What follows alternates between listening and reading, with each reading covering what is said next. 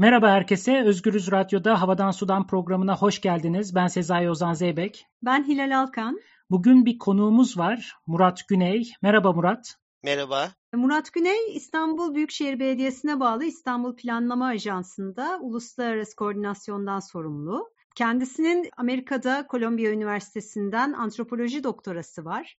Uzmanlık alanı antropoloji doktorası esnasında geliştirdiği uzmanlık alanı tam da planlama ajansıyla çok örtüşüyor. Kentsel dönüşüm, şehrin dönüşümü, konut politikaları, aynı zamanda şehirdeki çeşitli politik aktörler ve bunların dönüşümü üzerine çalışıyor. Ve aynı zamanda bizim arkadaşımız. O kısmını sana bırakayım o zaman. ya bizim Murat'la yani bir sürü ortak mekanda bulunma, konuşma, yan yana muhabbet falan ama aynı liseden mezunuz biz. Aynı üniversiteye gittik ardından. Aynı güzergahları seçtik bir şekilde yani ikimiz de akademik bir yola girdik. Ama yani aslında işin aslı hayatımızın daha ileri bir safhasında gerçekten tanıştık. Gerçekten uzun bir muhabbet edebildik ve hani yani Murat'ta takdir ettiğim şeylerden bir tanesi ya bu akademisyenliğin de hem hakkını veriyor ama aynı zamanda çok başka alanlarda da iş yapmaya çalışıyor. Hem dergi çıkarmak hem insanları bir araya getirmek, kitap edisyonları yapmak. Çok yıllar öncesinden yanlış söylemiyorum değil mi? 2007 yılından galiba. Başka Dünyalar Mümkün. Ardından Türkiye'de iktidarı yeniden düşünmek isimli bir kitap. Bence çok çok başarılı bir kitap. Yani hem o zaman için bence biraz bence o dönem için çok önemli bir kitaptı. Son kitabı ise biraz da hem ondan bahsedeceğiz hem İstanbul Planlama Ajansı'nda yaptıklarından ettiklerinden bahsedeceğiz. Son kitabı ise dev banyoleşme diye belki Türkçe'ye çevrilebilir ama banyo kelimesiyle suburb kelimesi birbirini tam tutmuyor. E, dünyanın pek çok yerinden e, şehirleşme ve şehirleşme modelleri, kapitalizm ve şehrin ilişkisi üstüne bir editlediği bir kitap var. Hem de o kitap üstüne konuşacağız bugün. Murat öncelikle şunu sormak istiyorum. Belediyede çalışıyorsun. Belediyenin de ne kadar zor e, CHP Belediyesi, İstanbul Büyükşehir Belediyesi ne kadar zor bir seçim sürecinin sonunda kazanıldığını da hepimiz biliyoruz. Sen de hemen o dönemin arkasında orada çalışmaya başladın. Nasıl bir şey belediyede çalışmak? Yaptığın işle ilgili bize ne anlatabilirsin? Öncelikle teşekkür ediyorum davetiniz için. Çok güzel oldu benim için de hem sizleri tekrar görmek hem sohbet etmek imkanı bulmak. Evet yani o ilk heyecanın orada başladığında ben de oradaydım. O güzel bir şeydi tabii. 25 senelik bir İstanbul'un şu anki hükümet partisi tarafından yönetiminin değiştiği, yeni bir yönetimin geldiği bir dönem. Büyük ümitlerle ve büyük bir heyecanın yükseldiği bir dönem. Ee, İstanbul Planlama Ajansı da yeni dönemin aslında belki de en çok sembolü olarak e, oluşturulmuş bir birimdi. Katılımcı bir yerel yönetim planlaması için oluşturulmuş bir birim. Bugüne kadar hep tepeden inmeci yöntemlerle, merkezi kararlarla kente dair önemli kararlar alınmış. Ama planlama ajansının temel sloganı işte İstanbul'u birlikte planlıyoruz. İşte katılımcı demokrasiyi geliştiriyoruz. Yerel demokrasi için yeni bir başlangıç e, sloganıyla e, ilan edildi planlama ajansı. Oradaki Vizyon 2050 biriminde ben görev e, başladım. Vizyon 2050'de İstanbul 2050 yılına hazırlayacak strateji ve hedeflerin belirlendiği bir şehir planlama çalışması ama bu dediğim gibi teknik bir şehir planlama, sadece şehir plancılardan oluşan bir ekiple yapılan bir şehir planlama çalışması değil, interdisipliner bir ekip oluşturuldu ilk defa. Çünkü bugüne kadar hep şehir plancıları planlamış. İşte benim gibi siyaset bilimi, sosyoloji kökenli arkadaşların da olduğu, arkeolog, biyolog, çok farklı disiplinlerden arkadaşlardan, çevre mühendislerinin de olduğu bir kalabalık 20 kadar araştırmacıdan oluşan işte danışman hocalarla beraber, koordinatörlerle beraber belki 25 kişi ulaşan bir ekibimiz oluşturuldu. Gerçekten yeni bir başlangıç, yeni bir hedef ve işte çalıştaylar, etkinlikler, görüşmelerle uzmanlar, kente dair söz söylemek isteyenlerin işte sözlerini söyleyebileceği bir platform oluşturulmaya çalışıldı. O anlamda iddialı da bir e, projeydi. Peki şunu merak ediyoruz. E, ne iyi yaptınız, ne iyi gitti, bir de ne kötü gitti? Evet, çok yeni bir birim tabii planlama ajansı ama seçim yani 25 senelik bir e, iktidarın el değiştirmesinin de verdiği heyecanla geniş bir etki alanı oluşturdu. Yani bugüne kadar şehre dair söz söylemiş ama sözleri hayata geçmemiş uzmanlar, akademisyenler, paydaşlar tekrar katkıda bulunmak üzere harekete geçtiler. Etkinliklere, davetlere geldiler. Raporlarımıza, çalışmalarımıza katkıda bulundular. Uluslararası anlamda benim de biraz daha çok e, öne ayak olduğum birçok bağlantılar kurduk. Daha önce çok fazla yapılmamış. Dünyadaki farklı stratejik planlama birimleriyle bu işi çok uzun süredir yapan daha tecrübeli şehirlerle irtibat kurduk. İşte Barcelona'nın planlama biriminden tutun da işte New York, ondan sonra Londra, Johannesburg, Berlin gibi birçok kentin planlama birimleriyle irtibat kurduk. Onlardan çok şey öğrendik. Onlara sunum yaptık. Tecrübelerimizi paylaştık yakın zaman önce London School of Economics'in Cities programıyla bir gelecek senaryoları çalışması başlattık. İstanbul Belediyesi için yeni ve öncü çalışmalar oldu. Yani karşı tarafta İstanbul Belediyesi'nde, hani bu görüştüğümüz şehirlerde İstanbul Belediyesi'nde kendilerine benzer araştırmalar yapan, benzer düşünen muhataplar bulmaktan da çok memnun oldular. Yani böyle bir mütevazi de olsa bir ağ oluşmaya başladı. Hem ulusal hem uluslararası anlamda ney tam istendiği gibi olmadı dersek merkezi hükümetin de baskısıyla diyeyim işler çok tabii yavaş ilerliyor bütün hayata geçirmeye çalışılan faaliyetler çeşitli vesilelerle engelleniyor. Bütçe kısıtlanıyor merkezi hükümetten. Gelen kaynaklar sınırlı. O anlamda hani istenen her şey hayatı tabii hemen geçirilemiyor. Öte yandan siyasi gündem de çok hızlı, çok Türkiye'de ağır bir siyasi gündem var sürekli. Dolayısıyla bizim yapmaya çalıştığımız iş tabii biraz daha uzun vadeli bir çalışma 2050'ye yönelik ama sürekli tabii bölünüyoruz. Bir siyasi gündem oluyor. İşte mesela havaalanı konusunda bir tartışma oluyor ve hemen işte ona dair bir çalışma isteniyor bizden. Ona odaklanıyoruz. İşte Marmara Denizi'nde müsilaj meselesi oluyor. Onunla ilgili bir çalışma yapıyoruz. Yani bunlar bir anlamda tabii iyi, müdahale edilmesi gereken konular ama bir yandan da daha üzerinde çalışıp daha çok vakit ayrılması da gereken konular. Bir, yani çok kapsamlı 2050'ye yönelik bir çalışma yaparken aradaki bu çalışmaları bazen gücümüz, enerjimiz yetmiyor tabii.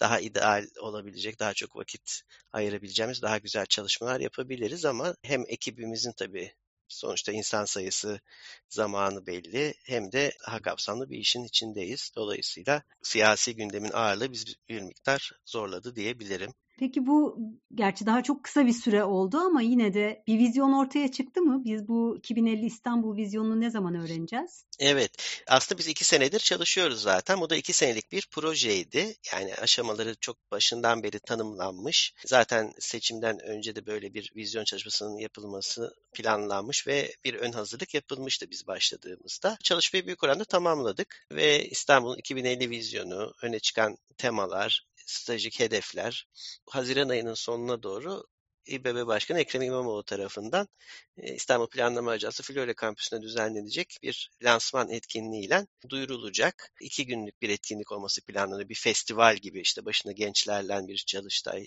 uluslararası konuşmacıların söz aldığı paneller, bazı oturumlar, sergi alanı olacak yine kampüste. Bir anlamda Florya'daki kampüsün de halka açıldığı bir etkinlik olacak.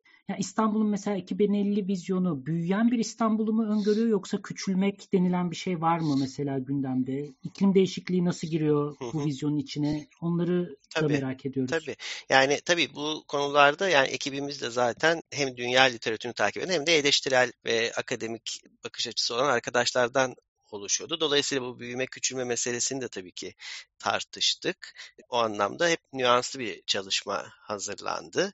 Bir anlamda işte yeşil dönüşümü ekonomide savunan bir perspektif ortaya çıktı bizim vizyon çalışmamız çerçevesinde ve İstanbul'daki tüm sektörlerinde bu yeşil dönüşüme adapte olacak şekilde mümkün olunca istihdam kaybı olma, olmadan ama hem işte yüksek katma değerli teknoloji ağırlıklı sektörlerin desteklenmesi bir yandan da işte yeşil ekonomiye geçiş ve işte sürdürülebilir enerji kaynaklarının geliştirilmesine yönelik çalışmanın yapılması gibi bir takım hedefler belirlendi. İklim vizyonunu da aslında başkan bayağı önemsiyor. Ayrıca yani bizim vizyon açıklanmadan önce Kadıköy'de dönüştürülen ve bir kültür alanı haline getirilen gazhanede İstanbul iklim vizyonunu aslında Başkan açıkladı geçtiğimiz aylarda.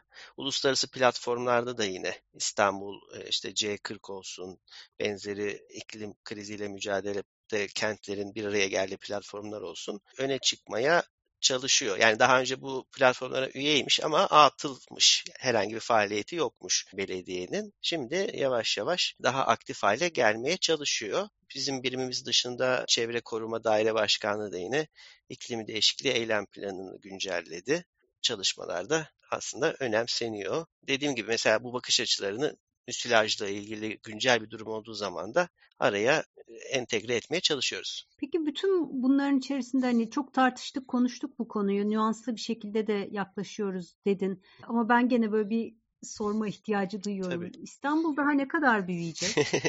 evet, aslında büyümemeli tabii. hani bitti gibi sanki. Var mı bir yer Yani yine ben tabii şimdi parça parça açıklamış gibi oluyorum ama bizim yine vizyon çalışmasının bir önemli vurgusu da aslında İstanbul'a bir Greenbelt tarzı diyelim bir tampon bölge geçişken bir tampon bölge oluşturmak. Yani İstanbul'un artık daha fazla büyümemesi, orman alanlarına, işte yeşil alanlara, tarım alanlarına daha fazla o yönde genişlememesi yönünde bir tampon bölge oluşturulması da aslında 2050 vizyon hedeflerinin en öne çıkanlarından biri. Dolayısıyla daha fazla büyümesini istemiyoruz biz de. Tabii bu aslında tartışıldı tabii. Çünkü daha önce de biliyorsunuz İstanbul'un kuzey ormanları bölgesine bir çivi bile çakılamaz diyordu çevre düzeni planı 2009'da yapılan ama hepimizin bildiği gibi işte oraya hem Kuzey Marmara Otoyolu, işte yeni bir havalimanı yapıldı. Kanal İstanbul tartışmaları devam ediyor. Dolayısıyla bu tabii planın da aslında siyaseten sahiplenilmesi gerektiğini gösteriyor. Yani 2009 planı örneğin uzmanlar tarafından, çok değerli uzmanlar tarafından çok kapsamlı 300 kişilik bir şehir plancı ekip tarafından hazırlanmıştı. Ama bizim yürüttüğümüz katılımcı yöntemlerle hazırlanmamıştı. Yeni vizyon çalışmasının bir özelliği de paydaşlarla çalıştaylar düzenleyerek mümkün olunca çok uzmanın desteğini alarak planı aslında yaşayan bir şey haline getirmek. Yoksa yani oraya tampon bölge koyduk deyince tek başına etkili olmuyor. Öyle bir amaç da var. Kendi yazında da bu arada az önce bahsettiğimiz dev banyoleşme kitabındaki yazında da bunun tersi bir durumu anlatıyorsun. Müşterek bir karar ya da yaşayan bir plan değil de özellikle planların saklanması, büyük projelerin, mega projelerin e, kamuoyunda tartışılmasının engellenmesi artı belli gruplara belli gizli bilgileri vermek suretiyle de spekülasyona yol açan bir takım hamlelerin yapıldığını anlatıyorsun. Yani tam da kapalı dar bir çevrede yürütülen bir inşaatçılık faaliyetinden bahsediyorsun. Hı hı. Bu gerilimi belediye ne derece aşabiliyor? Evet yani belediyenin tabii o anlamda gücü sınırlı. Yani Türkiye şu an öyle bir noktada ki dediğin gibi belli bir dar çevre, inşaat ve konut sektörü sermaye grubunun daha çok kar elde etmesi için tüm ülke ekonomisi dönüştürülüyor. Yani öyle bir devletin tüm imkanları işte yakın zamanda gündemde oldu. İşte yüzde bir aylık faizlen elde kalmış, satılamamış konutları satılmasını önünü açacak bir paket açıklandı. Paketin açıklandığı akşam daha konut fiyatları %10-15 zaten çok artmış olan konut fiyatları %10-15 civarında arttı. Şimdi tabii bu yani hem ekonomiyi hem yasama gücü hem yürütme gücü elinde bulunduran ve işte inşaat sektörüyle onu daha çok geliştirmek üzere kendini konumlandıran bir hükümet gücüne karşı belediyenin imkanları son derece sınırlı. Belediyenin Kiptaş organizasyonu var biliyorsunuz. Sosyal konut edindirmeye yönelik mütevazi sayıda konut üretiyor belli ihtiyaç olan e, bölgelerde. Öte yandan ama bir örnek teşkil etmeye çalışıyor. Yani sayıcı ve etkice belki sınırlı ama konuta nasıl yaklaşılması konusunda bir örnek teşkil etmeye çalışıyor. İşte ker odaklı değil, insan odaklı, depreme dayanıklı, bir takım işte pilot örnek projeler geliştiriyor. Bu şekilde söyleyebilirim. Biz de kendi analizlerimizde aslında başka bir takım ilginç verilere ulaştık. Örneğin İstanbul'da neredeyse 2 milyona yakın boş konut var ve bunların bir kısmı yeni yapılmış konutlar. Aslında İstanbul'un tabii deprem riskini hepimiz biliyoruz. Deprem riskli binalarda oturan herkesin aslında yerleştirilebileceği sayıda boş konut olduğunu da biz yine kendi çalışmamızda gösterdik. Ama tabii bunu hayata geçirmek çok büyük bir siyasi proje. Onun için merkezi hükümetin harekete geçmesi gerekiyor. Ya iki ayrı soru var aklımda. Murat sen İstersen seç diyeceğim yani. Bir tanesi tamam. şu. Ya bu paydaşlarla birlikte yapıyoruz. Hani onlarla konuşarak canlı gerçekten uygulanabilir bir planlama yapmaya çalıştık dedin. Ee, mesela bu paydaşlardan biri TOKİ mi? Öyleyse nasıl nasıl iletirsiniz gibi bir soru sormak istiyorum ama bir de boş... İkinci soruyu bence sonra sor ki karışmasın. Tamam. Yani onu çok kısa zaten cevap verebilirim. Onun cevabı kısa. Paydaşlardan biri TOKİ değil tabii ama hani onunla ilgili genel bir bilgi söyleyeyim. Kiptaş aslında tabii eski yönetim zamanında oluşturulmuş bir iştirak ve TOKİ'nin de ilk modeli aslında Kiptaş'ta denenmişti. Hatta Kiptaş Genel Müdürü e, Erdoğan Albayrak daha sonra işte TOKİ Genel Müdürü daha sonra da biliyorsunuz Erdoğan bakan oldu. Bayraktar. Bayraktar pardon. Dolayısıyla o model aslında Kiptaş'a geçti. Şimdi Kiptaş modeli dönüştürülüyor. Öyle söyleyeyim. Genel anlamda şunu söyleyeyim. Bütün çalıştay ve etkinliklerine kamu kurum kuruluş temsilcileri de yani merkezi hükümet temsilcileri de davet edildi. Ancak e, hiçbiri icabet etmediler bugüne kadar çalıştaylara. Dolayısıyla paydaşımız olamadılar. Tamam peki. O zaman şimdi biraz önce kaldığın noktaya geri dönmek istiyorum. Boş ev meselesi. Evet. Ya boş evlerin Türkiye'deki şehircilikteki ya da bu yeni iktisadi düzendeki yeri nedir? Yani boş ev tamamen bizim gördüğümüz kadar inanılmaz bir manasız bir şey midir?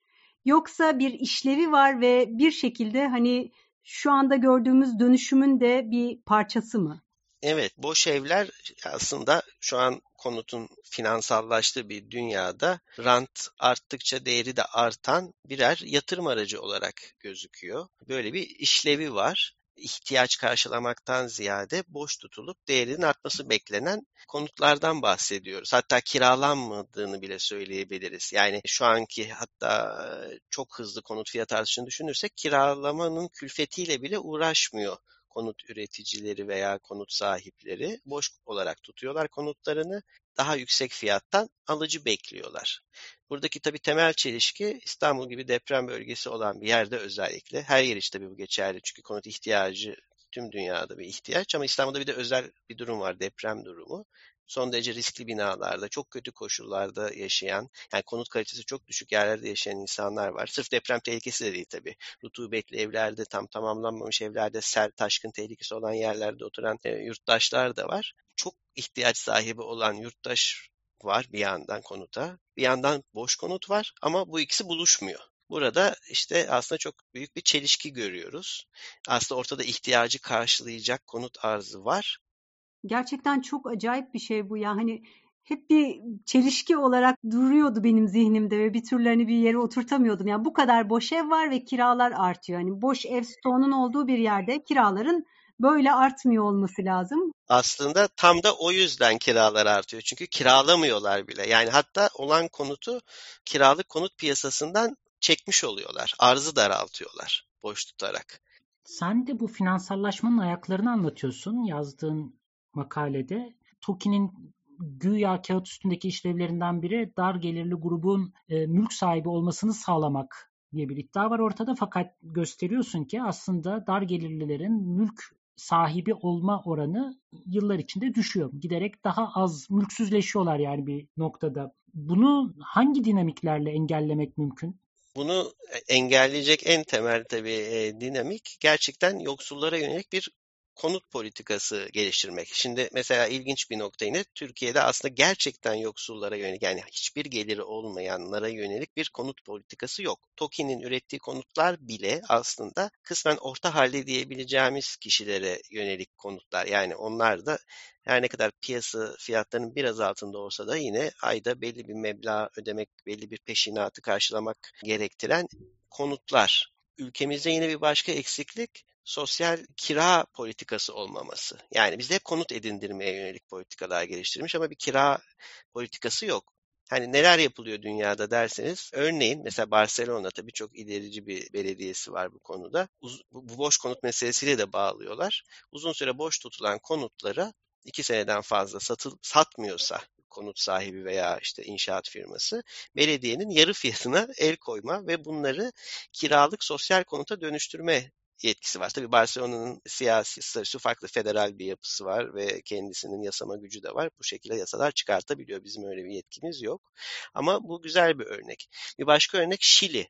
Şili'de de hiçbir geliri olmayanlara şehrin biraz dış mahallelerinde olmakla beraber insani koşullarda yaşanabilecek konut sağlıyor devlet. Yani TOKİ gibi bir yapıları var ama bu aslında bedelsiz neredeyse konut sağlıyor. Gerçekten hani sokakta kalacak ve hiçbir geliri olmadığını belgeleyen kişilere. Bizde bu ikisi de eksik. TOKİ aslında piyasa fiyatının bir miktar altında konut sağlıyor ama bu orta orta alt gelir gruplarını hedefliyor. Tamamen yoksullara yönelik hiçbir çalışması yok. Kiralama politikası da yok. Biz işte bu konularda da belediyelerin öncü olabileceğini düşünerek politika önerileri yapıyoruz. Bu dünya örneklerinden de biraz önce bahsettiğim yola çıkarak. Berlin'le de irtibattasınız muhakkak. Tabii tabii o da güzel bir evet, örnek yani aslında. Hani bütün Almanya'da olan bir uygulama aslında hani bu kira yardımı belli bir gelir seviyesinin altındakilerin kirasının en azından belli bir kısmını ama çoğu durumda da tamamını belediyenin karşılaması şeklinde bir uygulama var. Tabii Berlin'deki konut krizinde ne yazık ki bu her, her derde deva olmuyor. Ve buradaki şeyi de takip etmişsinizdir. İşte halk oylamasına gidilmesiyle ilgili olarak bir büyük şirketin, mülk sahibi bir şirketin elindeki bütün konutların alınması ve onların kamulaştırılması ile ilgili bir büyük kampanya yapıldı. Bunun için halk oylamasına gidildi. Seçimler esnasında onun için de oy verildi. Şimdi Berlin Senatosu'nun bu konuda bir harekete geçmesi gerekiyor. Bunun hani Bu arada alınması kararı çıktı elinden. Yani alınması için evet bir şey yapılması kararı çıktı. Tabii senato bu konuda ne yapacak? O biraz karışık yani çünkü o kadar o kadar kolay değil. Kara kara düşünüyorlar şu anda. Halk oylamasının sonucu ne kadar bağlayıcıdırın öncelikle bir çözüme kavuşturulması gerekiyor. Şehrin içerisindeki bu hareket hani biz İstanbul'da mahalle ölçeğinde genellikle bu tip hareketleri görmeye alışıktık. Kentsel dönüşüme karşı hareketleri mesela. Berlin'de ise bunu bütün şehir ölçeğinde görme şansımız oldu. Bize bayağı etkileyici geldi. Evet bize de aynı şekilde bayağı etkileyici geldi Berlin örneği. Heyecan verici bir şeydi. Buradan gördüğümüz aslında tüm dünyada konutun finansallaşmasına yönelik bir sermaye hareketi var ve buna karşı da bir direniş var. Farklı farklı modellerle yurttaşlar e, karşı çıkıyorlar. Konutun bir temel ihtiyaç olduğunu dile getiriyorlar. Yöneticileri, siyasileri, kamu kurumlarını buna göre harekete geçirmeye çalışıyorlar. Bir başka örnek mesela Kanada'da yabancıların alımları çok fazlaydı. Özellikle işte Çin'den, Kore'den, işte Asyalı yatırımcılar, işte Toronto, Vancouver gibi büyük şehirlerde çok büyük miktarlarda konut alıyorlardı ve yerli Kanadalılar veya Kanada göçmenleri konut alamaz hale gelmişlerdi artan fiyatlardan. Önce vergi geldi, yüksek vergi geldi yabancılara konut satışına. Fayda etmedi devam etti. Yakın zaman önce mesela Kanada yabancılara konut satışını tamamen yasakladı. Tabii bu hani ülkenin yani biraz tabii sermaye karşıtı da bir hareket. Hani ekonomik kalkınma gelişme anlamında da ters etkisi olmakla beraber yurttaşlarının hakkını önemsedi mesela. Tüm dünyada bu şekilde tabii bu kamuoyu baskısıyla da olan bir şey. Tek başına hükümetin önemsemesi değil, oy kaygısıyla da olan bir şey. Çünkü hani insanlar ev alamayınca bu sefer hükümete tepki gösteriyorlar. Niye yabancılara konut satışı yapılıyor diye. Tüm dünyada bu tarz hareketler var. Bizim ülkemizdeki ekstrem olarak benim tanımladığım şey hiçbir adım yok. Konutun bir hak olmasına yönelik, yurttaşların konut edinmeye yönelik hiçbir hükümet politikası olmadığı gibi Tam tersi konutun daha da finansallaşması tamamen ana yatırım ve tasarruf ve birikim, servet birikimi aracına dönüşmesine yönelik çok kuvvetli bir hükümet yönlendirmesi var. Tüm dünyada konut finansallaşıyor ama bizde böyle ekstrem bir örneğini ben yaşıyoruz diye düşünüyorum. Yabancılara satış konusunda sınır olmadığı gibi gelin alın deniyor. Konut fiyatları tamamen serbest bırakılıyor. Konut fiyatlarının arttıracağı kesin olan biçimde kasıtlı olarak tüm ülke ekonomisini sarsması pahasına faizler indiriliyor mesela. Böylece herkes ucuz, düşük faizde kredi çekebiliyor. Bir. iki parasını tasarrufta, mevduatta e, Türk lirasına tutması çok anlamlı olmadığı için konuta yatırıyor. Yani sermaye sahibi de konut alıyor para, şey tasarrufunu kaybetmemek için ihtiyaç sahibi de düşük faizle borçlanarak konut alıyor. Böylece yani bütün ekonomi neredeyse konut çerçevesinde döner hale gelmiş böyle çok tuhaf seviyede aşırı, aşırılık seviyesinde bir konutun finansallaşmasını biz yaşıyoruz ülkemizde. Yani. Peki Murat, aksayan taraf ne? Yani toplumsal hareketler mi eksik Türkiye'de yoksa hükümet başka bir yöntem mi uyguluyor diğer ülkelerin uygulayamadığı? Evet yani aslında güzel bir soru bu. Bizde toplumsal hareketlerin herhalde yeterince güçlü ve örgütlü olmadığını belki söyleyebiliriz bir yandan.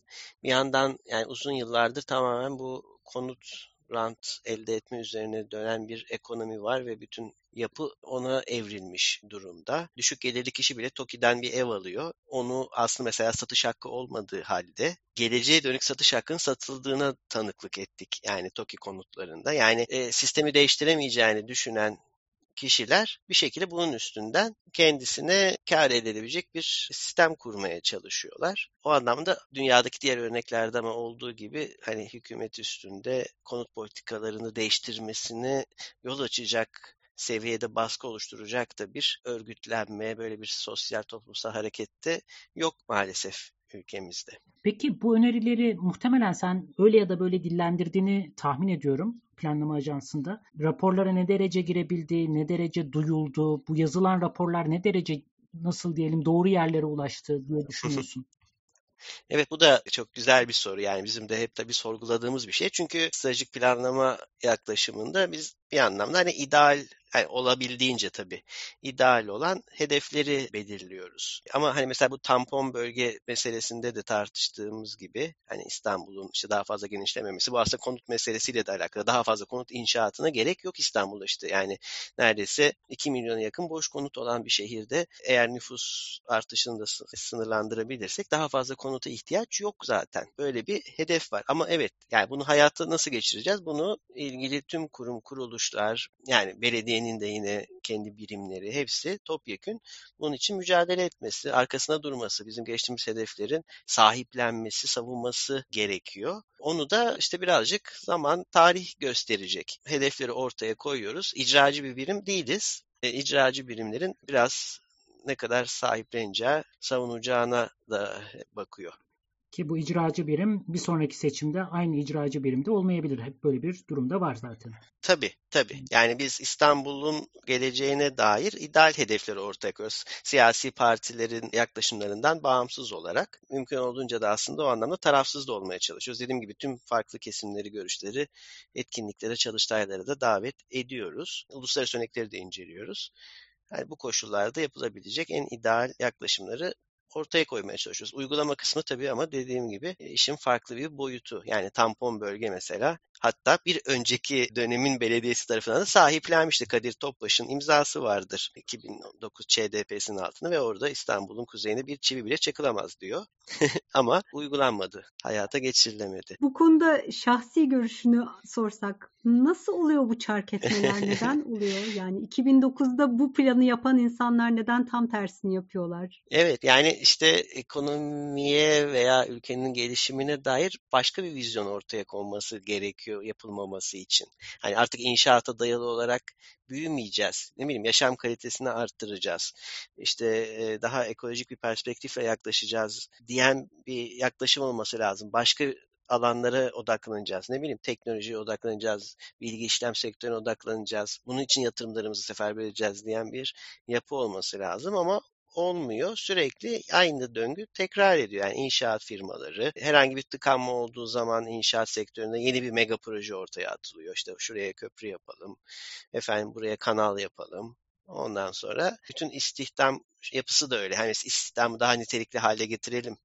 Yüksek katma değeri olan sektörlere yönlendirme gibi bir vizyon veya perspektif de yok. Dolayısıyla ülkenin bilinen modeli bu. Konut İstanbul'da arsa değeri en yüksek yer konut ve işte büyük altyapı projeleri.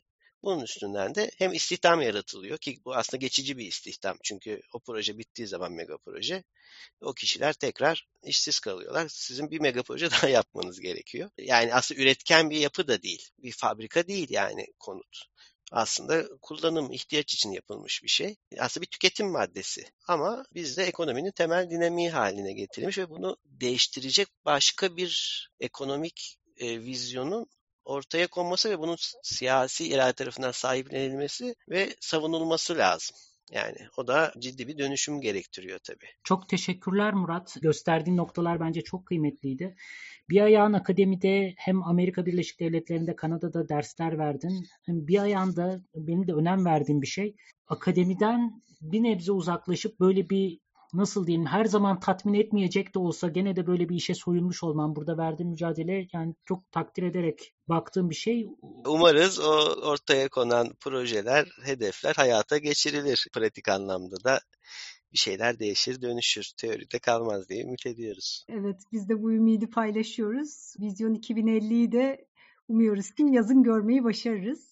Çok çok teşekkürler konuğumuz olduğun için Murat. Ben teşekkür ederim davetiniz için. Çok güzel, keyifli bir sohbet oldu benim için de. Sizleri yeniden duymak da büyük bir zevk. Çok sağ olun. O zaman iki hafta sonra Özgürüz Radyo'da yeniden görüşmek üzere. Hoşçakalın.